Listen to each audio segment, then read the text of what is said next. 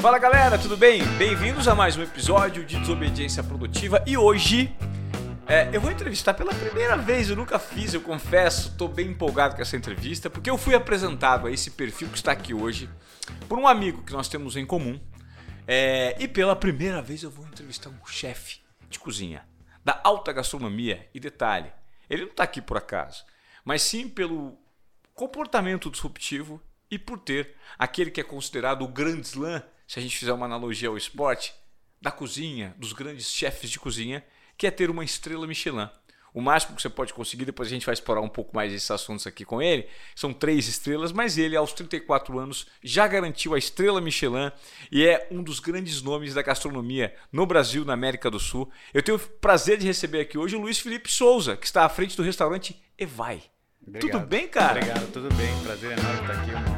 Obrigado É. pelo convite. É, o prazer é meu. E eu fiquei tão empolgado com a propaganda que um amigo que temos em comum fez de você, da sua comida, do seu comportamento. que Eu falei, cara, vamos bater um papo com esse cara. vamos entrevistar o Luiz Felipe para saber o que existe por trás desse cérebro, né? É, o que existe nessa mente, nesse cérebro tão criativo que conseguiu de cara uma estrela Michelin. Conseguir uma estrela Michelin aqui para o nosso público. Eu já te fiz essa pergunta nos bastidores um pouquinho antes da gente começar a gravar. É algo muito complexo, é muito difícil, Luiz? Assim, são poucos. é, no cenário que a gente tem de gastronomia do Brasil, são poucos restaurantes que têm estrela Michelin. Se eu não me engano, são nove em São Paulo, no total que tem uma estrela, Aham. e dois que tem duas estrelas. É, dentro de um panorama que a gente deve ter quase 600 mil estabelecimentos gastronômicos. Né? Uau! Ou seja, é uma realidade muito, é, muito particular. Para você ganhar uma estrela Michelin, você passa por uma série de avaliações anônimas. Eles enviam seus ins- inspetores, são qualificados pelo guia. Não sei se você sabe a história do guia Michelin. Eu queria que você me contasse. É, na verdade, o Guia Michelin nasceu é da empresa de pneus, né? É, como um incentivo da própria empresa para incentivar as viagens, para que se tivesse mais consumo de pneus. Tá. Então, na França, eles fizeram um guia ali na França para que é, selecionaram alguns restaurantes que valessem a viagem. É, então, tanto que a distinção uma, duas estrelas tem a ver com o quanto vale o desvio da sua viagem. Então, você está numa trajetória, uma estrela vale o desvio, duas estrelas vale muito mais desvio, três estrelas vale realmente um desvio grande para você ir até o restaurante. Legal. É, e aí, na França, eles treinam esses inspetores, enviam a fazer essas visitas anônimas. Normalmente são de três a quatro visitas por ano, sempre anônimas. E aí, no final do ano, existe uma certa premia uma, uma, uma cerimônia, né? Convidam-se alguns os estabelecimentos que foram visitados. É, uma vez por ano você sabe, pelo menos, que você foi visitado, porque você é chamado ali pelo, pelo, pelo inspetor, ele, ele te, no final da, Ah, ele chama. ele, ele- depois que ele comeu, na hora que ele, depois que ele paga a conta, ele, é, é- é caricato até. O cara vai até a porta. Quando ele chega na porta, encosta na maçaneta, ele fala: Você pode chamar o dono do restaurante ou o chefe de cozinha, por favor? E aí, quando você chega para conversar com ele, ele te traz um, um, um formulário que você tem que é, autorizar, né? Que você, Tá. que você quer participar do guia ou não, porque não, é, tem que partir de você querer participar. Caramba, cara. E quando tem a cerimônia, você não sabe se você ganhou uma estrela, se você perdeu a sua estrela, se você né, é, não ganhou nada, você só, vai, você só é convidado. Então é como se fosse uma cerimônia de um Oscar, assim. Você está lá sentado com toda a academia, com os nossos colegas, todos os amigos, e vão chamando restaurante por restaurante de acordo com a premiação. Cara, eu tô escutando aqui na internet enquanto você me explica. É... Como é que é o nome daquele filme que o Bradley Cooper faz, um chefe de É, cozinha? pegando fogo. Pegando Fogo. É o Bradley Cooper, não Bradley faz? Cooper, e ele mostra todo o drama, a dificuldade e a obsessão dele no caso, que é um. É, tem um problema com, com álcool e com. Enfim, ele é um viciado, mas é um super chefe de cozinha. E talvez aquele, aquele filme ele, passa um pouco da rigidez e do rigor que existe em relação a uma estrela Michelin. Sim, é, é, assim, óbvio que é um, é um filme hollywoodiano e Tá. você tem uma certa. Tem um romantismo forte em torno tanto da parte da cozinha é, e muita coisa é, exponencial explorada ali de uma maneira caricata até do- da vida do cozinheiro, Claro. do chefe de cozinha e da parte do Guia Michelin também. Mas talvez da- dessas obras que a gente tem na TV e, e de filme e cinema, é a que mais tem retra- retrata bem assim esse cenário do que, que é um pouco essa vida e a, e a perseguição de um chefe de cozinha para este caminho. Legal. Também, porque é uma busca de uma quase uma obsessão, assim, é, é uma busca obsessiva você é, esse, esses prêmios da gastronomia, vamos dizer assim, uhum. pela própria profissão, né? Porque é, é uma profissão que te é, ela te pede uma, essa profissão te pede um investimento que é o investimento mais caro da vida de um ser humano, que é tempo, tempo. né? É, e é o tipo do tempo que não é todo mundo que está afim de investir. De entregar, né, meu? Porque é o tempo do final de semana. É o tempo do aniversário da, do, do, dos seus familiares. É o tempo do dia dos pais, do dia das mães, do Natal. Porque a gente trabalha exatamente na hora que está todo mundo comemorando. Claro. Então, servindo. É, exatamente, servindo. servindo. Então você tem que realmente estar comprometido e gostar de trabalhar, de, de, de trabalhar. Tem que ter prazer com isso. Tem que ter prazer de estar trabalhando nesse momento. Então, é, como é, é, um, é, algo que não é todo mundo que está, que está realmente disposto, passa a, a, ter uma certa relação obsessiva com essa profissão, assim, né? De você ter um, um, um, é uma relação de amor e ódio a todo momento. Tá. Né? Até mesmo você precisa do reconhecimento para você continuar vendo resultado daquilo que você faz com tanta entrega, com tanto amor, com tanto tempo, né? É, exato, exatamente. É, é, e também tem um pouco é, ser chefe de cozinha tem uma coisa. Quando você começa a caminhar para um lado autoral, você ter sua própria cozinha. Porque você começa na profissão sendo um cozinheiro. Chefe de cozinha é como se fosse uma posição dentro de uma cozinha, né? Tá então imagina que você é o CEO de uma empresa. Tá. Você é o camisa 9, você é o centroavante do, do time. É? técnico. Técnico. Tá, para ser boa, boa. mais, mais, melhor, é, você é o técnico. Na verdade, é, você pouco faz dentro do campo. Você mais planeja, gerencia, você dá ordens para o teu time jogar, é, mas você, na verdade, fazer o gol você não faz. Quem faz o gol é o teu time. É, o chefe de cozinha, ele, o, o, cozinheiro é o cara que realmente está dentro do, que é o que eu escolhi para fazer na minha vida, na verdade, né? Que é cozinhar, que é a parte gostosa, que, assim, tá. que, é, que é aquilo que me moveu de paixão. Tem o lado criativo, né, que é a parte de criar os pratos, os menus, enfim, é, de criar é, a logística do serviço, de criar como a gente vai receber, como a gente vai servir, o que a gente vai servir. Mas a parte de execução está sempre na parte na, na, mão do cozinheiro. Tá.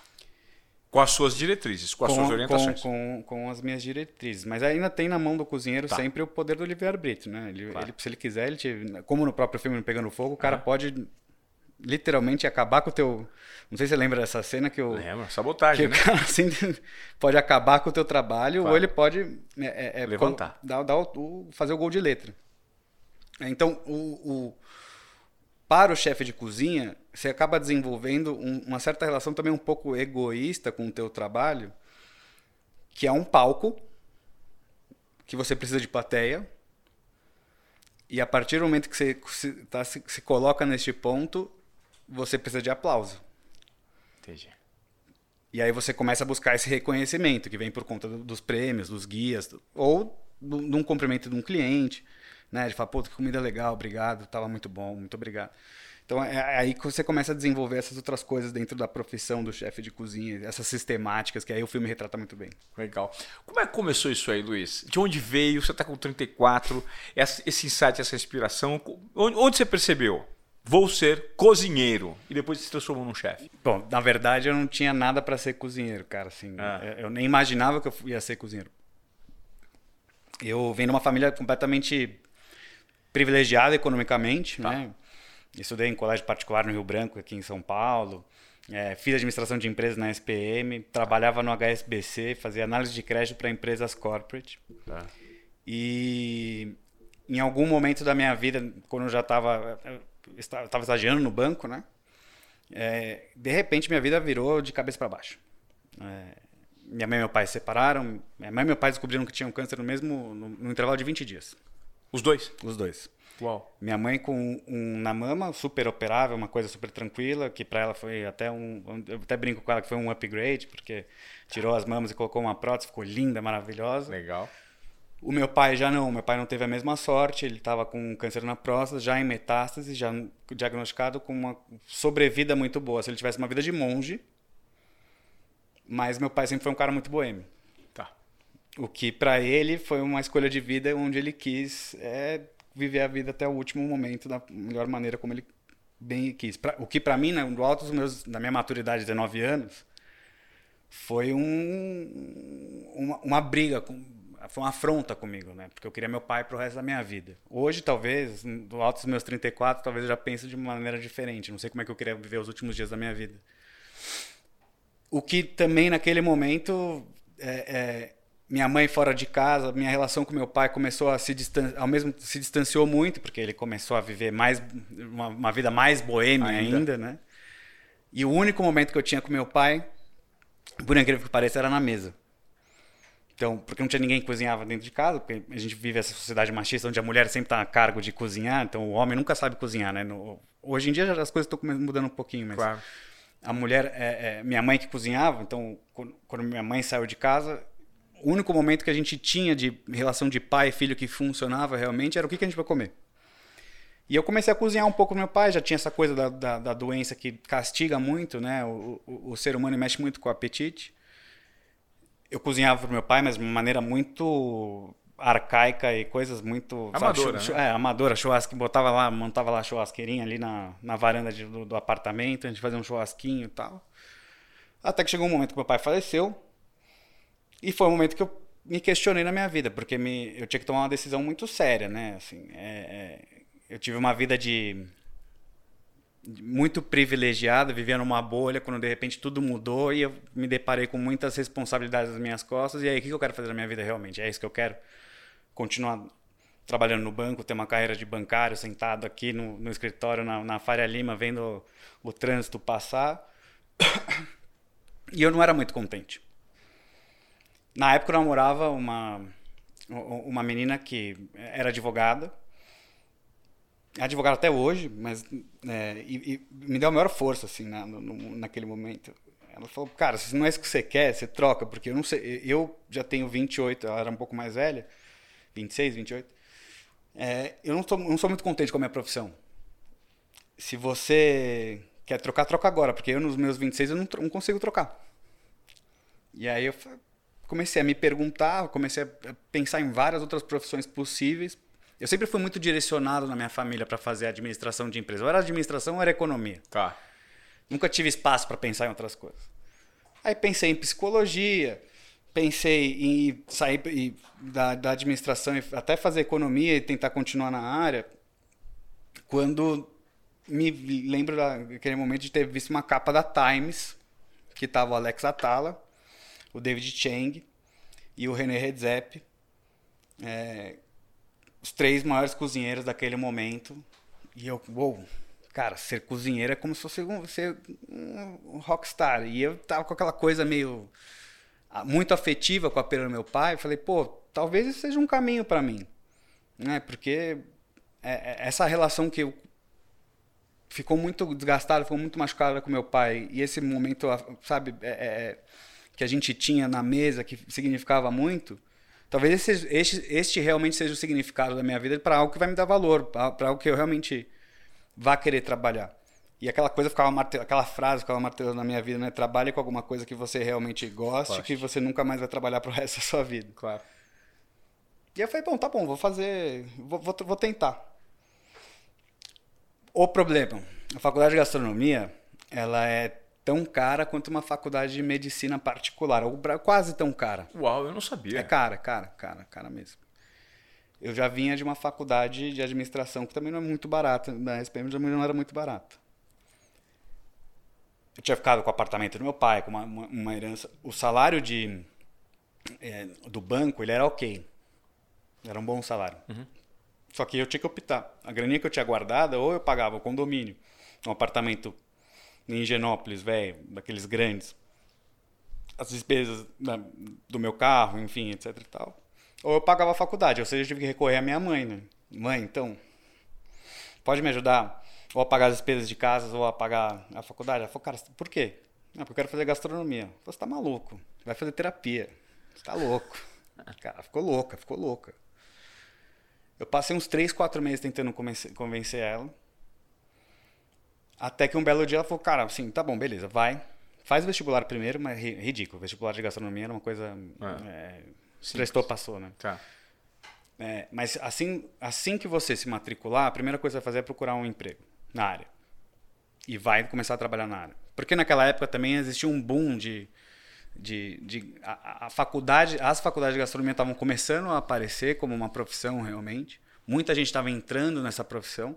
Só que a realidade da profissão do cozinheiro é muito dura para aquilo que se vende na faculdade. Tá. Porque se vende na faculdade que você vai ter a vida do chefe de cozinha que não é a, vida do cozinheiro. É, é o velho sonho do jogador de futebol. Exato. Eu quero ser jogador de futebol para ser o Neymar, o Messi, o Ronaldo, o Cristiano Ronaldo, né? Exato. Então muita gente entrava na faculdade, mas assim, poucos convertiam em profissionais. Na- da- Pra você entender, da minha, da, minha, da minha classe na faculdade, dois trabalham na área até hoje, de uma turma de 60. O resto foi, migrou tudo de profissão. Na- ou, ou nem terminou. É para poucos, né? É, é realmente para poucos. E aí eu, bom, beleza, falei, tá bom, pode deixar que eu vou procurar um emprego na área. Me matriculei, eu morava em Genópolis na época. O bonitão aqui, com a sua ex- experiência corporativa, o que que fez? Colocou um terno. Isso eu tô falando há, há- quase 15 anos atrás, né? Onde a realidade das, das cozinhas também eram diferentes do que é hoje em dia, tá? Tá. Então era a, o- a profissão de cozinheiro 15 anos atrás era uma era uma profissão onde a grande maioria dos cargos eram ocupados por profissionais, excelentes profissionais, mas que entraram na profissão não por escolha, mas como não por carreira, mas como um emprego. Tá, pô, o que, o que, que que, que eu tô precisando de um emprego, o que, que tem para fazer? Ah, eu, sei lá.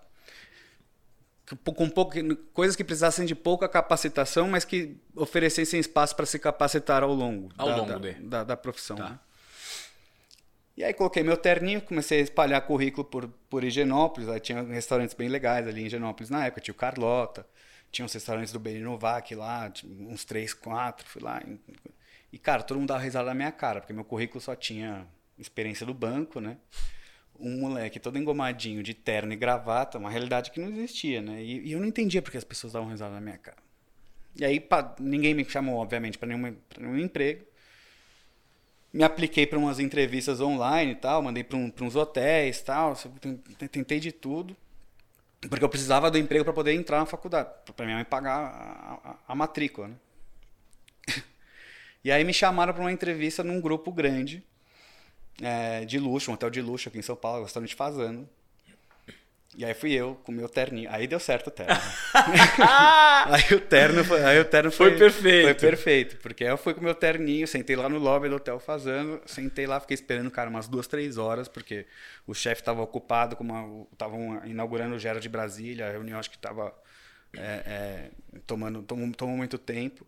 E eu fiquei lá duas, três horas de terno no, no lobby do Fazano e todo mundo achava que eu era um cliente. Então, vinha um senhor quer alguma coisa, uma água, tal, um café, tal, não sei o que. Eu falei, não, tá tudo bem, tô esperando só o chefe Salvatore. Tal.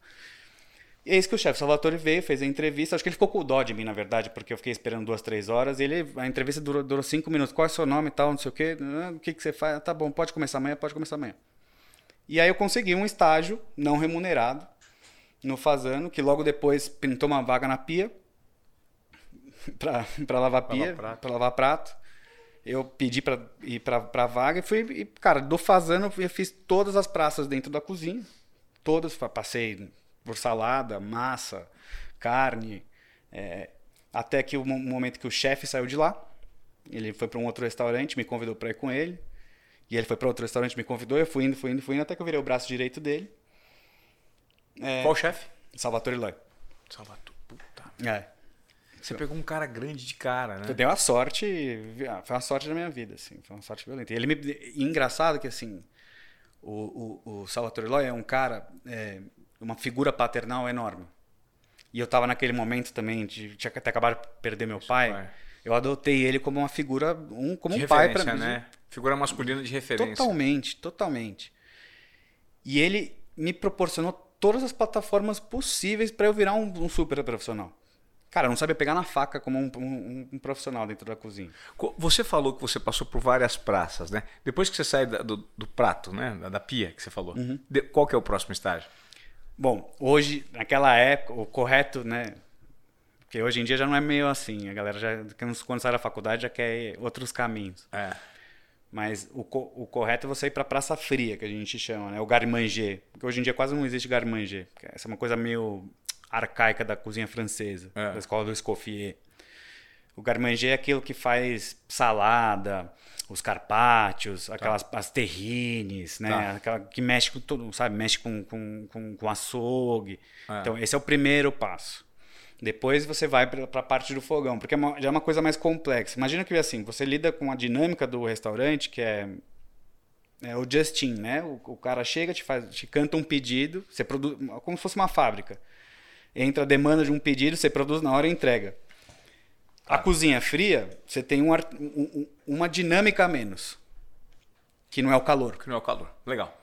Então, tudo que você cozinha na cozinha fria, é, dificilmente o ponto passa. Não sei que alguma coisa, por exemplo, um ceviche que você coloca o limão, A mais. vai cozinhando, Tá. depois de um tempo o negócio fica Ruim. fica ruim, mas muito mais tempo do que Tá. você esquecer um peixe no fogo. Claro. Então, por isso que o caminho correto é você começar pela cozinha fria, porque é um pouco menos complexo do que é dentro da cozinha quente, que você tem o calor acontecendo, tem que lidar com o tempo, o tempo da massa cozinhando, o tempo do arroz cozinhando, o tempo da carne, o tempo do peixe. São várias coisas ali que estão acontecendo. E aí foi o que aconteceu. Então, você, ao passar por todos esses processos com o Salvatore Eloy, você foi assimilando e pegando experiência. E quando você percebeu que de fato você tinha talento para aquilo? Porque talento também é. Eu estou lendo um livro muito interessante, Mindset, que explica que temos dois tipos de mindset: o mindset fixo, as pessoas têm dois tipos. Um é o fixo e o outro é o mindset de crescimento. Pessoas com mindset fixo são aquelas que normalmente acreditam que se de cara elas não vão bem em determinado tipo de ocupação, ação ou desempenho de tarefa, ela não é, nasceu para aquilo. Né? Então, isso tem bônus e ônus. O bônus é que se você vai muito bem, você se acha a última bolacha do pacote. Né? E se você vai mal, você fala assim, não, eu não nasci para isso. E pelo contrário, todos nós somos por meio de insistência, persistência, constância, insistência num hábito mesmo, você pode sim melhorar, independentemente da sua predisposição genética ou não. Que são as pessoas de mindset de crescimento. Pô, não sou bom no beach tênis, mas se eu fizer muitas aulas do beach tênis, em algum momento eu vou ficar bom. Essas são as pessoas que sabem que por meio do esforço, acreditam que o esforço leva. E é o que de fato acontece, é o esforço. Quando é que você percebeu que esse esforço estava compensando? Falou, cara, me encontrei aqui e dei, tirei a sorte grande de ter um cara desse do meu lado. Cara, assim, talento, eu nunca acreditei em talento dentro da, dentro da cozinha. assim. Eu já, talento eu lido a todo momento com outras coisas. assim. Eu jogo tênis, eu vejo gente que é talentosa realmente. Tá.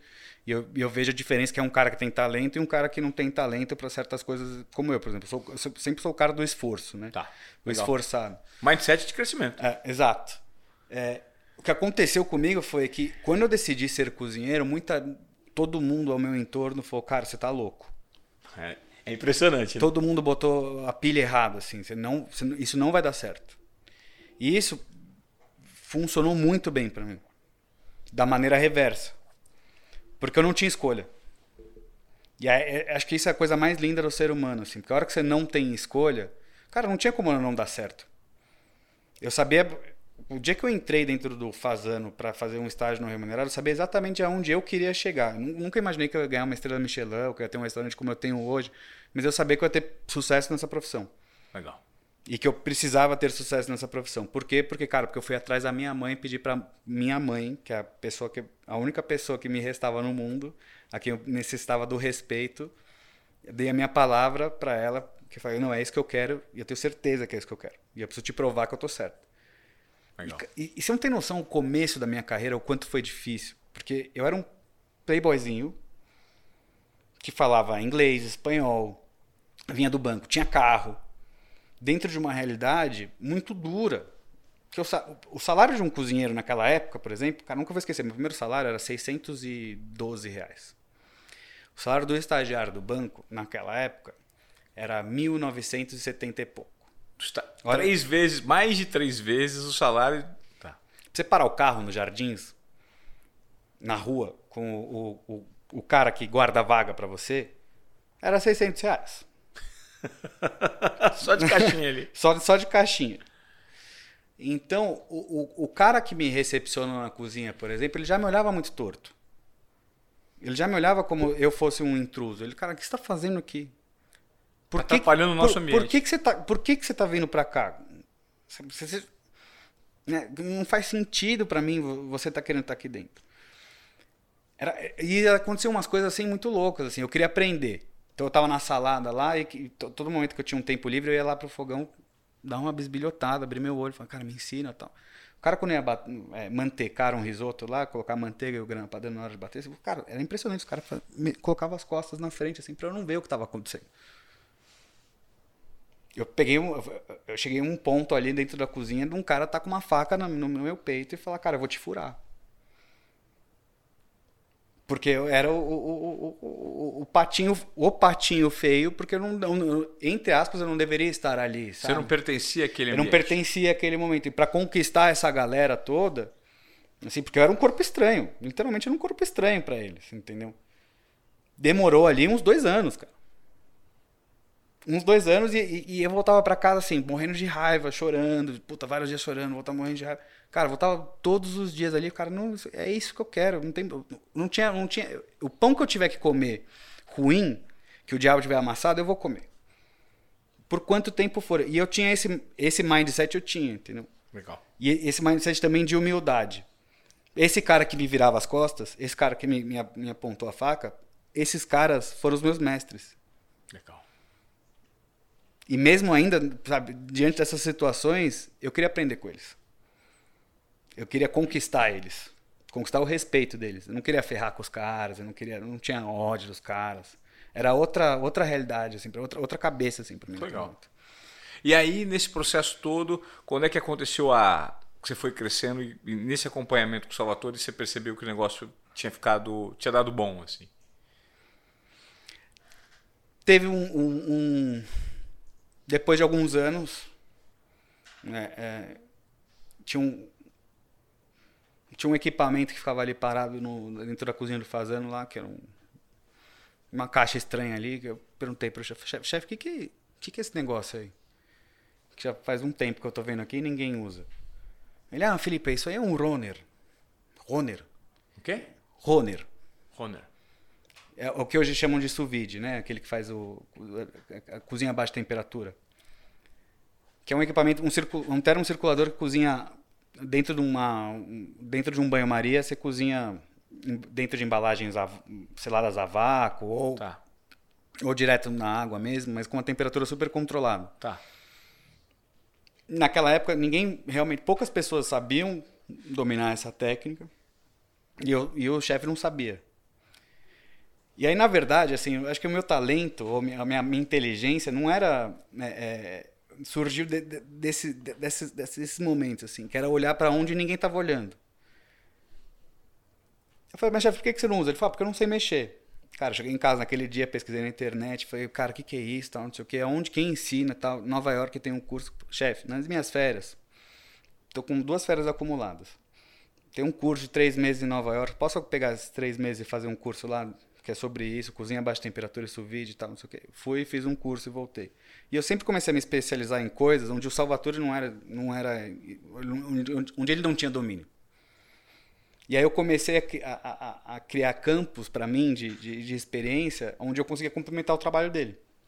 Complementariedade. Você percebeu no que ele era bom e foi atuar no que ele não era. Exato, exato. Então, assim, a gente começou a criar uma certa cumplicidade também ao longo desse tempo. A gente trabalhou quase 10, 11 anos juntos. É, e aí, acho que foi aí que eu comecei a perceber realmente que, que assim, pô, acho que a minha. E foi quando eu comecei a entender também o meu caminho de cozinheiro, que era completamente diferente do caminho dele.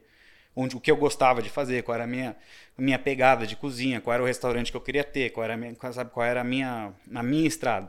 Né? Apesar de a gente ter uma estrada que foi caminhando durante muito tempo junta, né? Eu sabia, já comecei a ver, pô, talvez isso aqui seja o caminho aqui que eu gosto de fazer. E a gente tem cozinhas completamente diferentes hoje em dia, né? São dois restaurantes completamente distintos. Qual é a sua pegada de comida, de cozinha? Eu sou um cara muito criativo, sempre fui. Acho que isso, isso sempre nunca foi, sempre fui um cara meio inquieto, sempre fui. Então a gente é, sempre foi desobediente e produtivo. Sempre, sempre.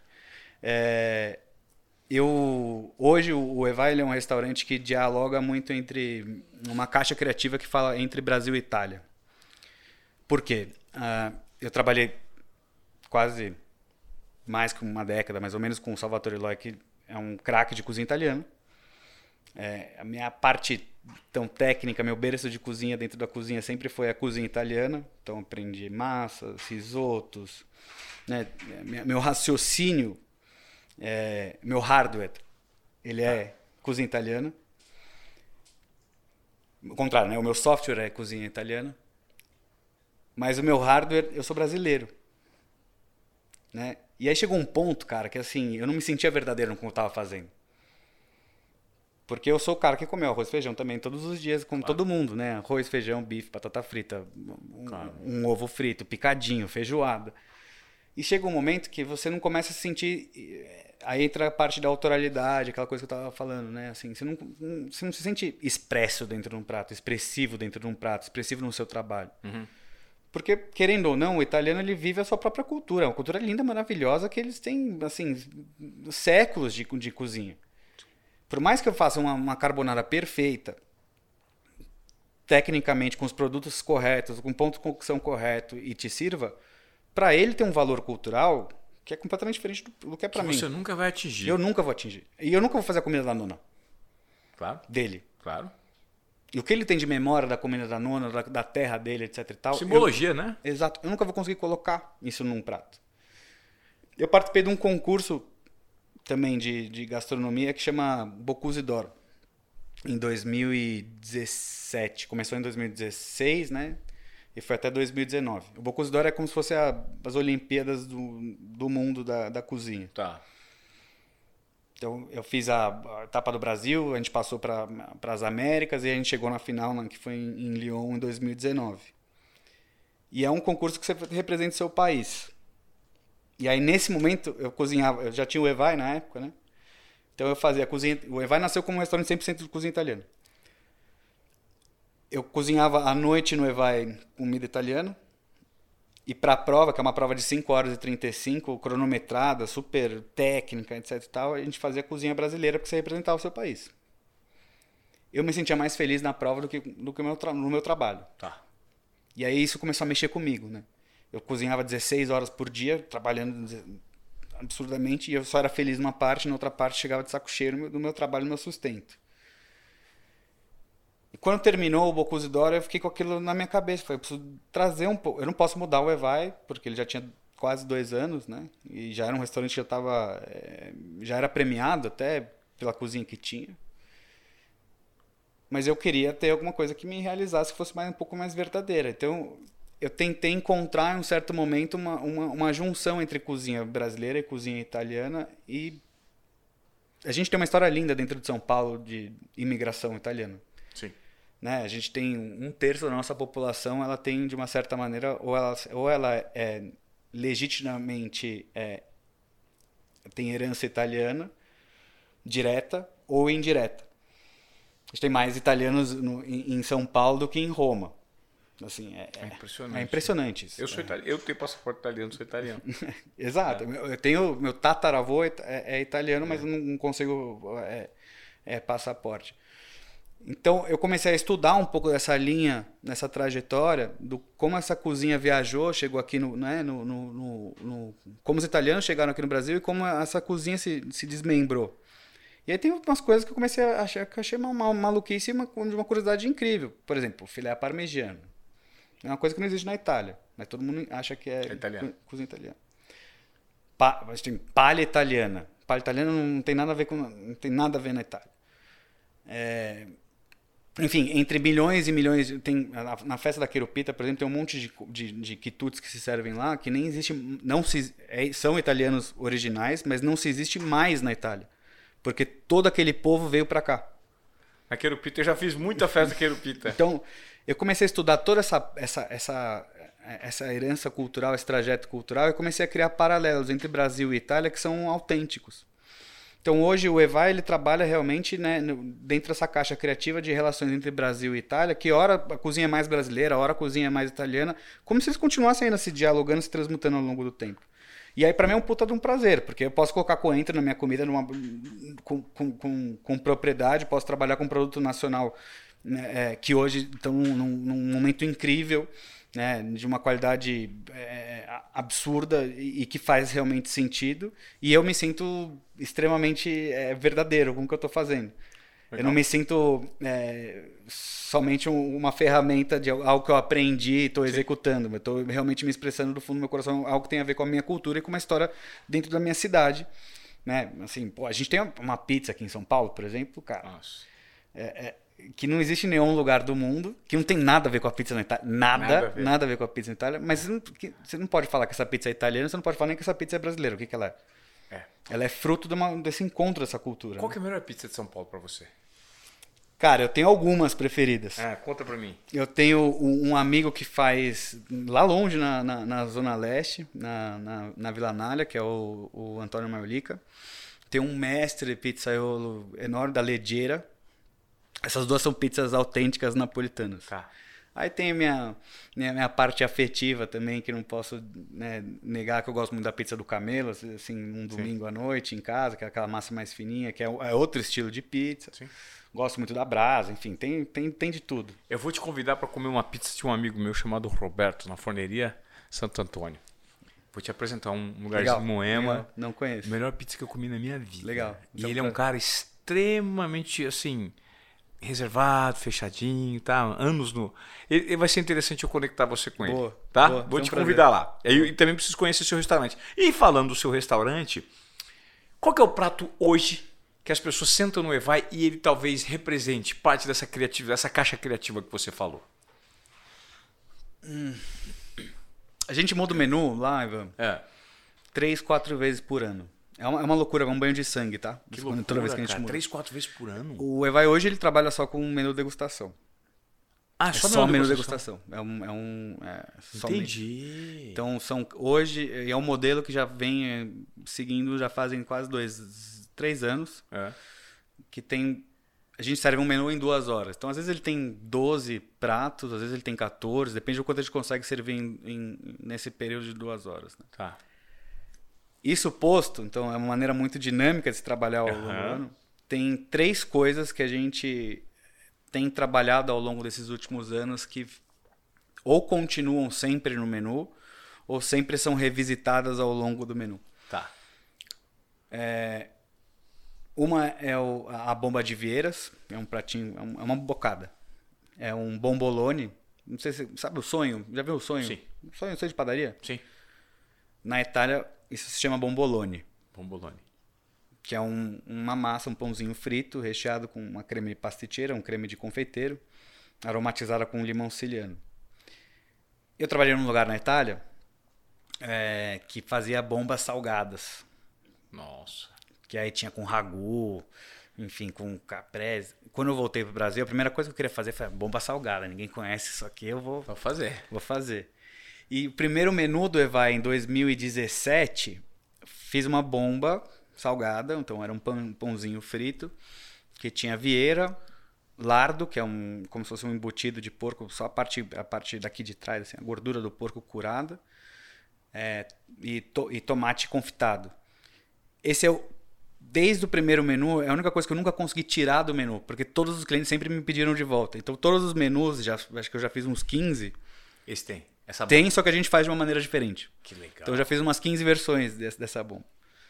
Tem um, um picolé que a gente faz também já foi salgado, já foi já, tá, já teve no começo, já teve no meio, e hoje está como pré-sobremesa. E é, quem faz é a minha mulher, né, que trabalha lá comigo também, que isso aconteceu ao longo do- da história do restaurante também que a gente ficou junto É. é, mais, nessa história mais recente, que é a chefe de confeitaria, que também já fazem alguns anos que ele está sempre presente, que é alguma coisa que, que os clientes também eles, eles esperam que isso vá acontecer, né? Que horas vai vir o picolé, qual é esse momento, etc. E, e o sabor picolé é do quê?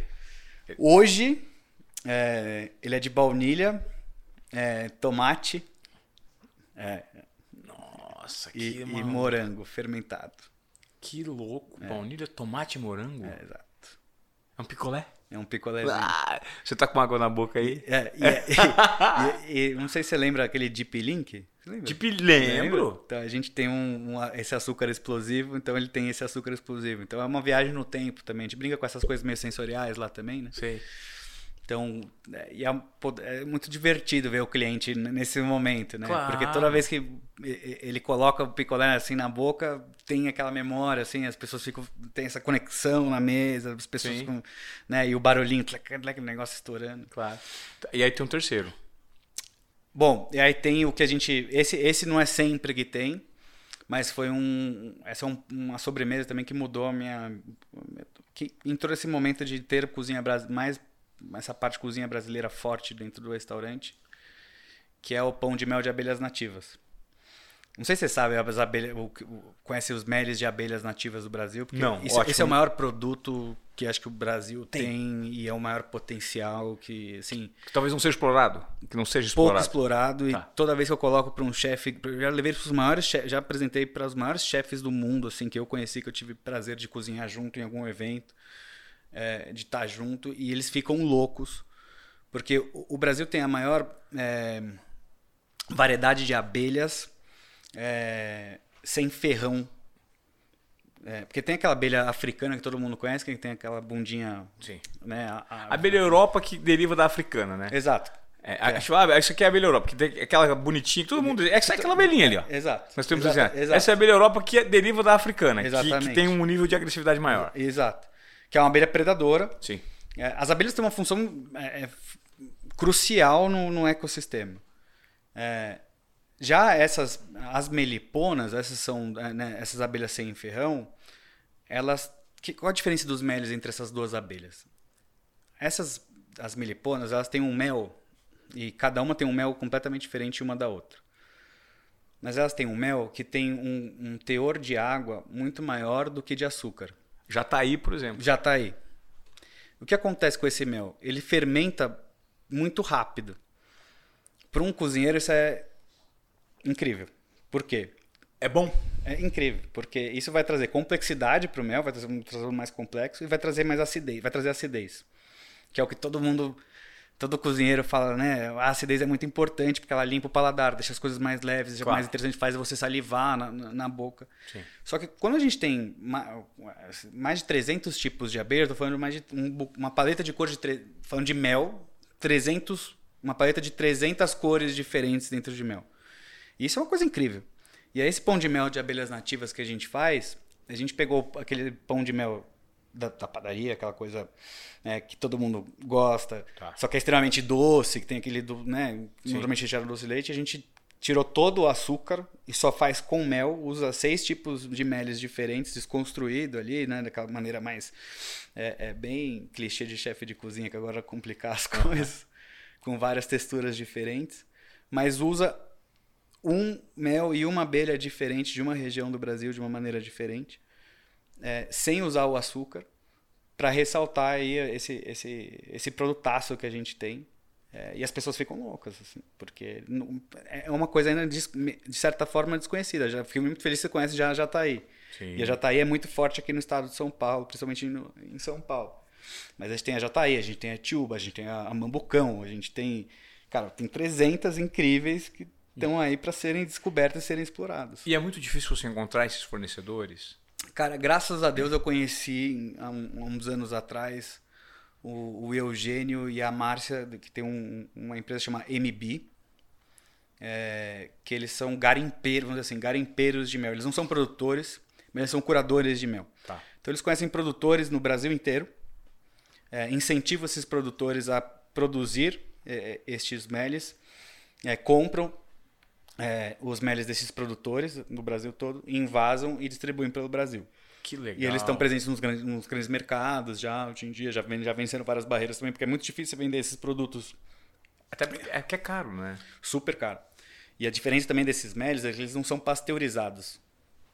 Por isso que eles também têm suas próprias características tá. diferentes e também porque eles fermentam. Sim. Já o mel da abelha africana, todo ele tem que ser pasteurizado. Sim. Por isso que a grande maioria, todo, quase todos eles, têm sempre o mesmo gosto. Né? Que, é, que é a grande variedade de sabores que esses, esses outros meles. Eu não sabia. Eu aprendi hoje que o coletivo de mel são meles. Plural. É, desculpa, o plural. Mas você pode falar mês também, se eu não me engano. É? é? Eu acho Melis mais. Me parece mais. que eu sou mais Melis. inteligente quando eu É. falo Melis. também. Eu- Passa a sensação que você estudou mais, Melis. Ô, ô, ô, ô, Luiz, cara, que, que, que, é, que variedade. Então, esses três pratos, a gente tudo começou você explicando. Isso é tudo a composição da caixa criativa do seu restaurante. Hoje só abre no jantar? Só no jantar, de segunda a sábado. De segunda a sábado. Tem uma fila muito grande? Tem. Assim, se você hoje for fazer reserva para amanhã, provavelmente não vai ter, a não ser que tenha uma, uma desistência. Então tem uma listinha de espera. A gente só atende com reserva. É. O- a gente ainda não tem um, um país, que go- gostaria muito, né? mas a gente ainda não tem um país muito comprometido com essa coisa da reserva. Assim, né? É muito difícil você incentivar fazer a reserva. Se você vai sair de viagem, por exemplo, o brasileiro viajando, ele é muito bem educado. Ele é muito, aliás, é um, um- eu falo com os meus amigos, chefes de cozinha fora do Brasil, eles amam o turista brasileiro. Porque eles falam que são muito bons, são bons clientes, bons pagadores Aham. e, e assíduos. Já dentro do Brasil, o turista é- ou o brasileiro já não, é, não tem esse mesmo comportamento, né? Sim. É engraçado, né? A gente vai pra fora, a gente se, se submete a tudo. É. Aqui tem que fazer reserva, ah, que saco. Ah, não quero, é. Não quero. Ai, vou bater na porta do restaurante, não tem mesa, ah, que porcaria Saco, de restaurante. Então, a- o que acontece às vezes é da gente ter alguns no-shows, né? Aquela reserva que foi feita e um. o cara não, não foi. Tem gente que faz reserva hoje em dia em 3, 4, 5 restaurantes e decide no final de semana onde é que vai. Claro. A gente cobra uma taxa de reserva lá Tá. para fazer no restaurante, mas às vezes nem isso é o bastante. Então o que acontece é a gente tem algumas mesas que tiveram no show e se você tiver a sorte de bater lá na porta e a mesa Certo. tiver vaga, a gente obviamente deixa entrar. Legal. Mas pra gente o que é o importante da reserva, live, e por isso que a gente incentiva muito, é porque o Evai é um restaurante que hoje ele é muito focado nesse mundo da, da no cliente e no mundo da experiência. Experiência. A gente trabalha com menu degustação. Se, por exemplo, você é um cara que não come glúten ou você não come de maneira nenhuma, você é alérgico, vai morrer se comer cebola crua, X. Cara, o meu menu de 14 passos, ele é feito para você. Então, se você não comer algo ali, eu tenho que me preparar para. Fora isso, a gente entendeu que o Evai hoje é um restaurante para celebrações especiais. Não, é cara, você não vai lá para comer No dia a dia. no dia a dia. Você não volta lá em menos de três meses, a gente Tá. sabe disso. E as pessoas elegeram, se elegem, pô, é um dia especial, eu vou lá. Legal. A gente já entendeu isso. Então Ah. a gente prepara, eu não vou ficar dando spoiler aqui, mas Claro. a gente faz o nosso dever de casa, a gente pesquisa sobre o cliente, a gente tenta descobrir a vida do cliente, o porquê que você está lá. Se é aniversário de casamento, se é porque está comemorando uma, uma, uma vitória na vida, que seja, a gente prepara um- algo Sim, exclusivo para o cliente que está lá. Mas eu só consigo fazer isso se tem a reserva, feita com antecedência Claro. onde eu consigo me preparar para. Se eu não tenho, se o cara bateu lá na porta, não quer dizer que eu vou servir mal a esse cliente, mas eu não vou conseguir entregar o que a gente entende como serviço propriamente dito que a gente quer oferecer, sabe? Pô, tá- reside exatamente aí nessa diferenciação o valor do seu restaurante. Você não é um restaurante convencional, que o cara senta lá e come uma massa, come isso. Não. Você propõe um menu de degustação, que o menu já está ali, é aquele menu. E você vai variando. Quando você descobriu esse. O Evai nasceu assim já? Não. Não, o Evai, o Evai nasceu para ser um restaurante completamente diferente do que é hoje. Ele era 100% italiano, para ter giro, assim, para ser aquela coisa, Tá. aquela máquina de dinheiro. Tá.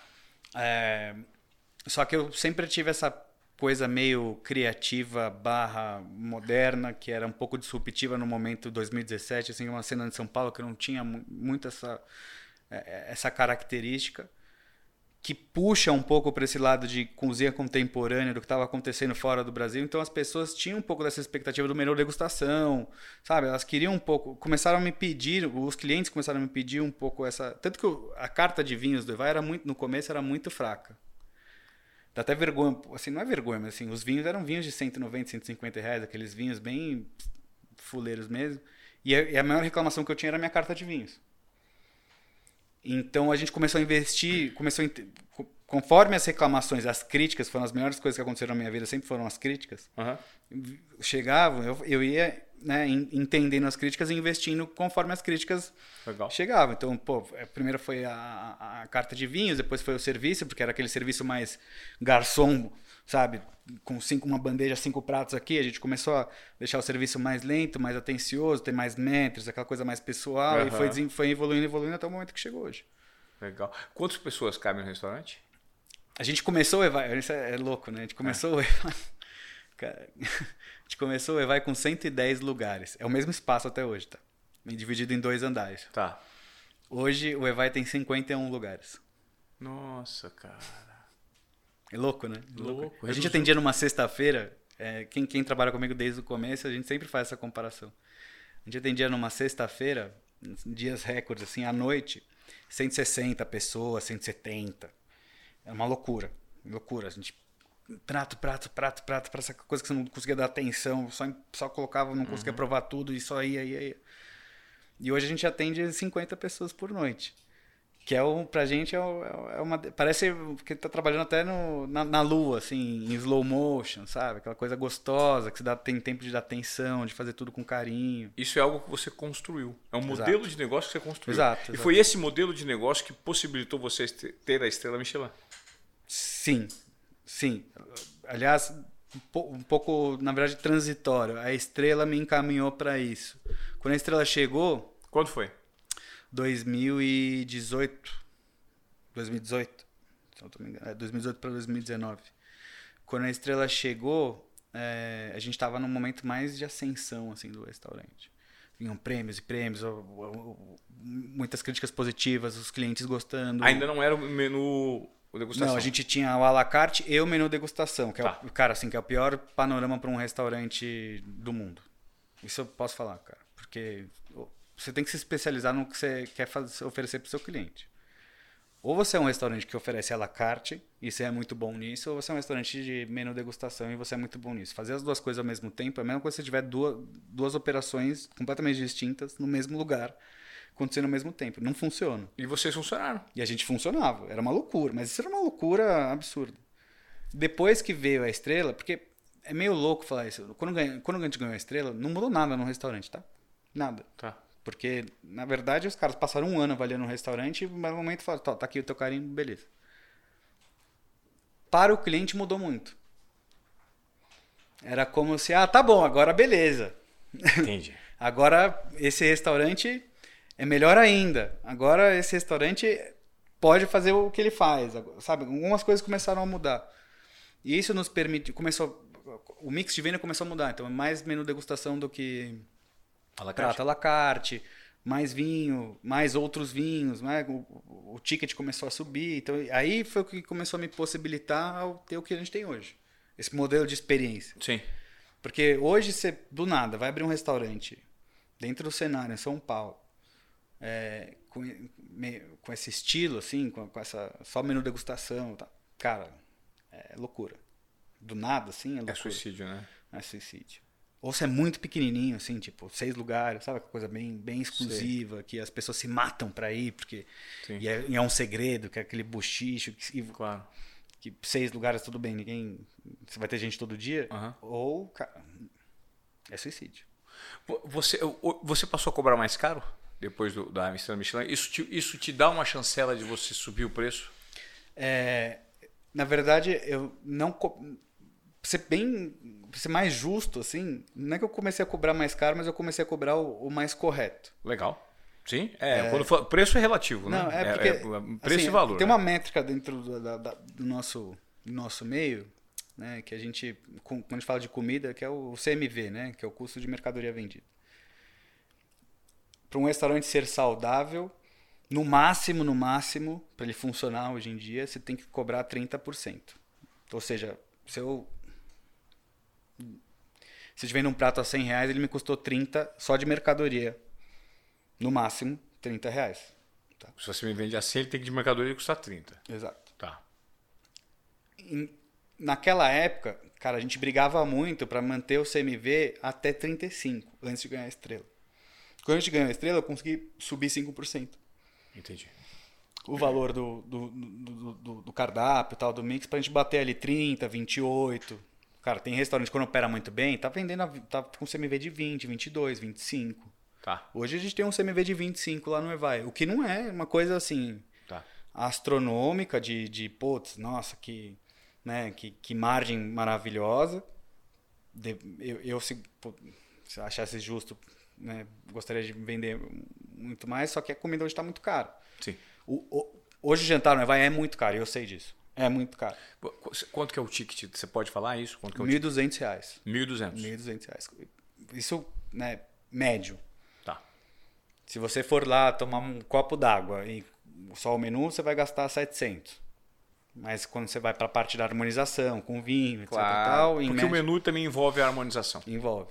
Legal. Envolve. Mas é opcional, né? Cada Sim. um tem a sua. E tem, a gente tem níveis de harmonização. Você tá. pode ir numa harmonização que a gente chama de sintonia lá, que vai trabalhar com vinhos brasileiros, biodinâmicos, Sim. que são, não, que são vinhos excelentes, mas que são vinhos de um que não tem tanta tarimba também, que também da mesmo, no mesmo raciocínio, né? Não são grandes produtores, que, enfim, de grandes safras reconhecidas que tem um valor de mercado muito maior, que tem um valor, ou você vai na outra que chama Magna, que aí são aqueles vinhos canhão, que vinhos que você vai tomar uma, duas, uma vez ou duas vezes na vida, vida. Que, é, que é, aliás, uma experiência super legal, né? Porque é uma oportunidade, claro. você vai tomar uma taça, dez taças dessas ao longo do, do jantar. Sim. Que aí você vai, vai pagar mais caro. Claro. Né? E aí esse, esse mix de venda ali acaba me deixando R$ 1.200, porque tem mesa lá que gasta R$ mil reais por pessoa. Porque já coloca caviar, o Wagyu A5 do Japão, que a gente tem uns adicionais ali. Tá. Vai tornando a experiência mais cara, mais o mais caro. Legal. Ô, ô, ô, ô, Luiz, e você falou algo muito interessante que é, pô, você chegou lá. Você garantiu uma estrela Michelin. Você pode subir, garantir segunda, terceira, que é o objetivo de todo chefe no Brasil, não tem nenhum com três estrelas aqui. Mas a pergunta que eu te faço, você pode perder essa estrela? pode. Como? As avaliações. Hoje o, o, guia no Brasil ele se encontra num, numa pausa. Né? Depois da pandemia é, é, e se, os momentos econômicos e sociais que o Brasil se encontrou por decisão do guia, eles interromperam as visitas do Brasil. Então a gente não tem visita desde dois, acho que o último guia oficial que saiu foi 2020, 2021, né, nesse nesse nesse intervalo. E eles divulgaram uma nota que não iam é, fazer mais visitas até que a situação retornasse. A gente está rezando muito, né, dentro, porque isso para a gente é muito bom, porque isso incentiva muito o turismo, tá? É, tem um, a gente chama de turismo food, mas isso é uma, um, uma veia muito forte do turismo. Tem gente que viaja o mundo todo para comer em restaurantes Michelin. Michelin. É, e quando de ano a ano, se você, se, o, se, o, se o, o inspetor for ao seu restaurante e o seu nível de cozinha já não é mais o mesmo, se o seu nível de serviço não é mais o mesmo, se o seu nível de produto não é mais o mesmo, se o nível de experiência no produto final não é mais o mesmo, você perde. perde. Ele vai lá e te, e te tira a estrela, porque afinal de contas ele também tem algo reputacional a defender, né? Afinal de contas é como se fosse é, ele, ele te dá uma, uma tarimba, porque ele tem um, um, uma tarimba, e se, a, se, a, se o cliente vai lá por conta dessa tarimba e não tá ok, a marca dele também não, não, não fica tá legal. Então é. ele, ele tira. E nesse caso, isso se transforma um problema no segmento. Tem muita gente que aposta muito e depois que vai, consegue, e quando dá o passo para trás, a cabeça de parafuso. Estou me referindo a chefe de cozinha Não, mesmo. Né? Totalmente, né? totalmente. É, porque aí começa. Aí isso é uma. É, é, é um caminho, assim, é até. que começa a te levar para um. Por conta dessa certa obsessão que começa a se criar tem, tem um lado. Todo chefe de cozinha, ele não, não posso dizer isso, tá? Eu tento ser o menos é, egocêntrico possível. Eu tento tentar o mais pé no chão possível. Mas todo chefe de cozinha, ele, ele é realmente muito egocêntrico. Uhum.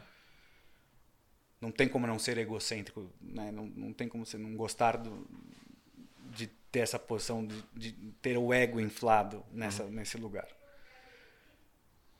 a partir do momento que você começa a ser reconhecido, você quer ser mais reconhecido. Por exemplo, o meu grande sonho da minha vida, minha, minha próxima meta, se eu falar, minha primeira meta é querer ganhar mais uma estrela. Claro. Ponto. Existe um caminho que é paralelo a isso, é o lado do business. Para o business, a estrela Michelin fez uma diferença enorme no meu negócio. Enorme, enorme. Se olhar milimetricamente o negócio business antes de 2019, depois de 2019, são dois resultados completamente diferentes. Tá. É muito mais atrativo hoje. Isso explica um racional. Ou seja, investir nesse tipo de operação, investir para isso, buscar este sonho, buscar estes objetivos, existe um resultado racional. Mas ele não é exponencialmente, ele não te retorna na, na, conforme você investe daqui para frente. Isso é o que a gente conversa entre, entre nós, né? Uhum. Então, assim, custa muito caro você oferecer o melhor para o cliente hoje em dia. E nem todo, e o que você entrega hoje para o cliente de nível de qualidade, o cliente percebe isso. Ele acumula isso aqui. Isso, essa diferença aqui, ela vai para o espaço. Tá. E, e, isso aqui custa muito dinheiro. Percepção de valor. Percepção de valor. Isso aqui custa muito dinheiro. Então, assim, Pô, eu te, você entender, eu, lá no Evai eu tenho 51 lugares, eu tenho 28 funcionários que trabalham diretamente na operação. 28 funcionários trabalham diretamente, ou seja, 14 cozinheiros, 14 pessoas na sala. É um para cada duas pessoas. Nossa. Isso custa muito dinheiro. Muito dinheiro. O funcionário que trabalha comigo lá, fala na sala, fala duas línguas. Já não é o mesmo salário que se paga para um que fala uma língua só. Claro. Então o nível de capacitação é outro. O pacote de serviços que eu tenho no meu restaurante é mais pesado. Tá. Putz, é, o, o som, é, a, a, o aluguel, tá. a, a louça, a, a, taça. Então, tudo isso começa a custar, começa a custar mais caro. Isso, a faz, adega, é isso tudo. tudo começa a espremer a margem. Então, ao mesmo tempo que isso também começa a aumentar a minha, a, o meu faturamento, também começa a também espremer um pouco também a minha margem. Então, e é uma linha que você vai investindo, investindo, investindo, investindo em busca do oferecer o melhor, porque você quer oferecer o melhor e porque você entende que, por consequência, isso pode trazer uma segunda estrela, uma terceira estrela, um, um, um, segundo prêmio, um terceiro, quarto, quinto prêmio. Este, este retorno é, não necessariamente vai te pagar essa conta de volta. Ou vai te pagar na mesma moeda. Eu entendo. O retorno chega uma hora que ele não, ele não vem. Que, ele, é. que ele não vem. E aí tem. Quando você perde, é muito frustrante. Se você perde no meio do caminho, também é muito frustrante. Porque aí você tem duas perdas. Tem a perda financeira, do que você investiu. Você tem a perda é, do tempo que você investiu, do teu trabalho que você investiu você tem a perda reputacional também. Que para um chefe de cozinha, voltando aqui pro ponto, cara, assim, é muito, muito dura. Voltei a ser ninguém. Né? Exato. Né? Sair do Olimpo. Exatamente. E, claro. e, e, e, o mercado é muito duro com essas coisas. E, te, e, isso te persegue, é um negócio que te persegue todos os dias. Quando eu digo perseguir, não é de uma maneira é, ostensiva, assim, aterrorizante, mas é algo que você fala, cara, não posso baixar meu nível. Sim, mas isso, isso sempre. Mas isso também já é uma coisa que nasceu comigo. Então, que é uma coisa que eu sempre que eu sempre lidei muito bem. É, e aí o Evai foi fundado também em cima disso. O Evai sempre foi uma coisa assim, puta, amanhã tem que ser um dia melhor do que hoje. Amanhã a gente tem que fazer melhor do que hoje. Legal. Então eu tenho, né, e, sempre, e eu sempre fui um cara muito competitivo, por isso que eu adoro jogar tênis. Então assim, tudo na minha vida sempre correu nesse sentido e isso veio de uma maneira sempre positiva na minha vida. A partir do momento que isso não vier de uma maneira positiva, começar a me fazer mal, aí eu largo tudo e vou para outro outro lado. Uhum. E eu não tenho problema nenhum em, em, em mudar ou, ou, assumir isso ou, ou, deixar largar de mão. Mas é, sempre, isso me, sempre foi um fator motivador. E, e, é uma coisa que tem na minha cabeça, assim, a gente o perseguir uma segunda estrela, perseguir outros resultados, ou ser melhor, ou fazer melhor do que ontem. Cara, a gente tem uma reunião lá no restaurante todos os dias às 6 horas, antes de abrir o serviço. Que a gente chama de briefing. Isso é tradicional em, com, a maioria das operações. A nossa, que em teoria dura uma hora, meia hora a gente se baseia em tudo que aconteceu no dia anterior e só na parte ruim. E, e assim, às vezes, parte ruim é, cara, para todo mundo foi bom? Não. Ah, atrasamos 30 segundos de colocar aquele copo na mesa, atrasamos isso. E é sempre em cima para poder perseguir o melhor. Sabe? incrível, cara. E você me contando tudo isso, então, quando eu paro e penso que eu um dia, se eu sentar se eu conseguir sentar no EMAI diante de agenda dos valores, eu vou ter uma experiência incrível, né? Que é, é o que vocês é, propõem. É, é que a gente espera que tenha. É assim, é algo encantador. Mas posso falar que, que, é, que é, é. E, que, e que é super possível de acontecer, e eu também. Hoje eu sou ok com isso, mas já me fez muito mal. É, diante da estrela, diante do prêmio, diante do valor, e diante da exclusividade que hoje o, o Evai oferece também, né? Aham. São 50 lugares, só reserva e tal. Isso gera muita expectativa. Imagina. E esse é o maior inimigo que um. Que, o maior inimigo do meu negócio. Quebra de expectativa. Que é uma coisa incontrolável. Uma coisa incontrolável. Eu não sei o que, o, o que cada cliente espera do meu. Da minha experiência, do meu restaurante. Claro. Tem gente que sonha, que devaneia, que vai além, que espera. E que é possível que as pessoas podem ter, ter tido. Você pode chegar lá e ter um jantar do caralho, ter uma, ter comida, uma comida maravilhosa, mas no final ela fala, putz, mas. Sim. Eu esperava que, puta, sei lá, que fosse cair do céu a comi que a comida fosse vir flutuando e fosse cair no. Sim. Sempre tem alguma coisinha que isso, cara, pra gente é frustrante também um pouquinho, mas a gente já entendeu que faz parte.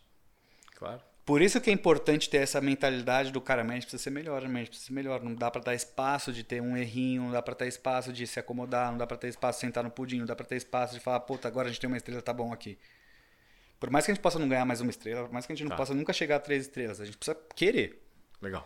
E precisa estar afim. E, e posso falar o que é o mais legal? Assim, e precisa gostar de querer. Legal. Precisa gostar de querer perseguir mais. Porque senão, cara, isso passa a ser uma coisa meio ruim pra todo, sabe? Pra, pra, Nociva, né, cara? É, exato. Começa a trabalhar mentalmente em algumas questões Vira que... pressão, e eu não é, gosto de pressão. é uma, uma pressão, uma obsessão que se transforma numa pressão que aí não, né? É, exatamente. Isso Fazer por prazer é muito mais gostoso, é- né? Exatamente. Que legal. Você acredita que hoje, pra gente terminar, é, esses movimentos de mais a- a- ser mais autoral na cozinha, é, por exemplo, você é um precursor, você quebrou, né? Você furou a bolha, você por meio da história que você compartilhou com a gente aqui, você mostrou a dificuldade de onde você veio, o que você queria alcançar e gostaria de antes né, de fazer a pergunta e parabenizar pelo que você tem gerado de transformação, porque você acabou, acredito que você seja um exemplo para muitas pessoas que querem seguir, né? é- Essa vertical, essa trilha. Hoje o mercado está mais receptivo para perfis que querem traçar esse nível de espontaneidade na cozinha? Ó, é, é- é difícil te responder isso. É, porque eu acredito que. Eu li um, tem um livro que é incrível, que não tem nada a ver com gastronomia, mas o título do livro é a maior verdade sobre a gastronomia do mundo. O paladar não retrocede. Você já viu esse, já viu esse livro? Nunca vi esse livro, mas é o paladar. Depois que você atinge um nível, não é- eu acho que não é só o paladar. Além do paladar, nível de consciência está ligado ao paladar. Né? Se você aprende a gostar do que é bom, você nunca vai mais voltar a gostar do que é ruim. Esse livro não tem nada a ver com gastronomia. É de um executivo brasileiro que trabalhou numa marca de luxo. Aham. é, de, de marketing, é, enfim, e, e ele, o conceito é basicamente isso, assim, né? a partir do momento, é aquela coisa do, assim, uma vez que você viajou na classe executiva de um avião, você nunca, a, a econômica Claro. nunca mais é, é a mesma coisa, Sim. né? Por mais que você adorasse viajar, por mais que você ame viajar, É, mas não, eu quero aquilo lá. é, então, uma vez.